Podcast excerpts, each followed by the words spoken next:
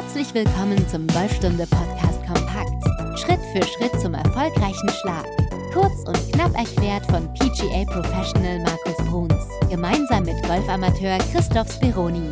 Der Schlag aus einem Divot. Moin Markus, wo befindest du dich?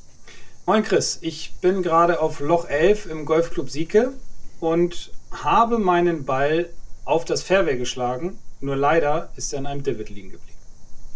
Wie planst du jetzt deinen Schlag?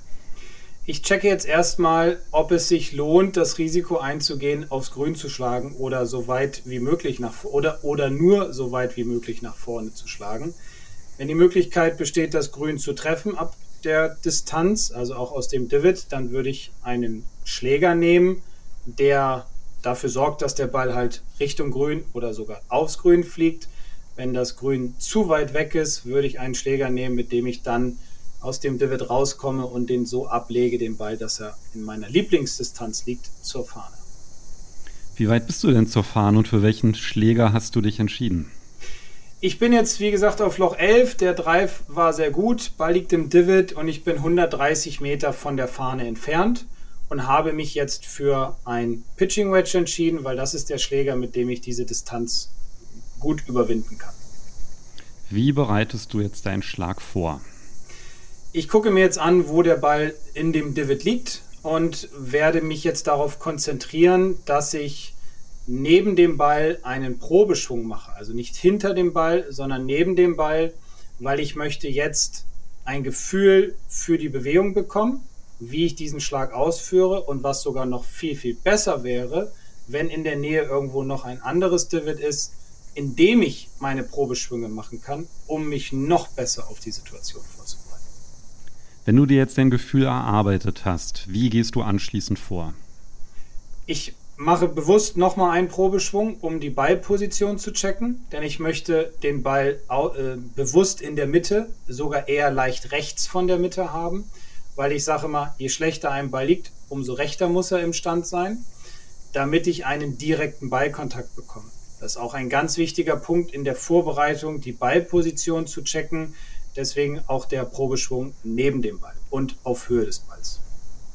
Ein weiterer Gedanke bei der Vorbereitung bzw. beim Probeschwung ist, ich möchte ein stabiles, kurzes Finish haben. Das bedeutet, ich möchte meine Hände im Treffmoment mehr vor dem Ball haben, denn aus dem Divot heraus brauche ich definitiv einen Ball-Bodenkontakt und der gelingt mir nur, wenn meine Hände mehr vor dem Ball sind.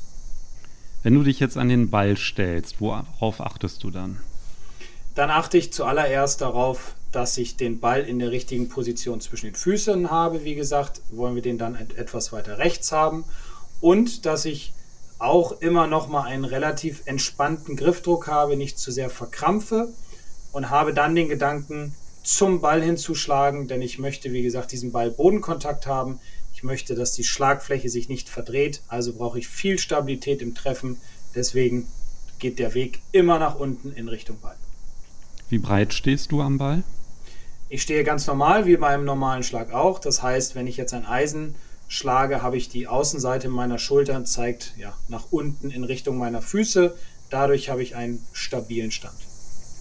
Wie gehst du anschließend vor, nachdem dein Setup abgeschlossen ist? Ich äh, gucke nochmal, ob ich richtig ausgerichtet bin. Das äh, kann ich auch vorher schon gemacht haben, indem ich vorher in der Vorbereitung vielleicht mir ein Zwischenziel gesucht habe an dem ich mich dann orientiere, wenn ich den Schläger ranstelle. Wenn ich dann im Setup bin, checke ich nochmal, dass die Schlagfläche auch in die richtige Richtung zeigt, dass mein Ball rechts von der Mitte liegt und dass ich stabil stehe. Und dann gehe ich halt los und sage mir, okay, jetzt geht eine knackige Bewegung, will ich jetzt ausführen in Richtung Ball und möchte im Treffmoment sehr stabile Hände haben, damit die Schlagfläche sich nicht verdreht, die Hände mehr vor dem Ball sind und der Ball gut aus dem Divot herauskommt. Hast du noch letzte Checkpunkte, bevor du deinen Schwung einleitest? Nein, in dem Falle nicht. In dem Falle sage ich immer, Hauptsache ich komme raus, mein Ball geht gut nach vorne, weil es ist keine, äh, keine alltägliche Situation, sondern es ist wirklich eine Situation, ja, die selten vorkommt. Aber wenn sie vorkommt, ist es ganz wichtig zu wissen, was man tut. Und deswegen ja, muss ich mich wohlfühlen. Durch die Vorbereitung vorher ist das schon geschehen und dann geht es halt los. Mit welchem Gedanken leitest du dann deinen Schwung ein? Ich gleite meinen Schwung ein, indem ich denke, ich muss etwas mehr meine Handgelenke winkeln beim Ausholen. Das ist eigentlich so auch mein, mein Gedanke, den ich die ganze Zeit über habe und den versuche ich auszuführen, damit mein Schläger steiler an den Ball kommt. Dir hat die Folge gefallen? Wir freuen uns über deine Bewertung. Vergiss nicht, in die Podcast-Beschreibung zu schauen.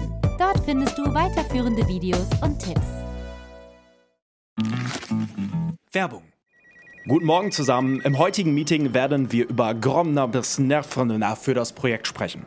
Du bist neu im Team und verstehst nur Bahnhof? Ganz entscheidend bei der Umsetzung ist Gromner. Habt ihr es verstanden? Ah ja, das ist wirklich, wirklich verständlich. Zurmnarbarlaf Venewaf. Auf der Arbeit klingt alles nur nach Kauderwelsch? Die LinkedIn-Community hilft dir dabei, dich in der Berufswelt zurechtzufinden und neue Themen im Handumdrehen zu verstehen. Und? Noch irgendwelche Fragen? Arbeitsthemen verstehen. Wissen wie mit LinkedIn. Werbung Ende.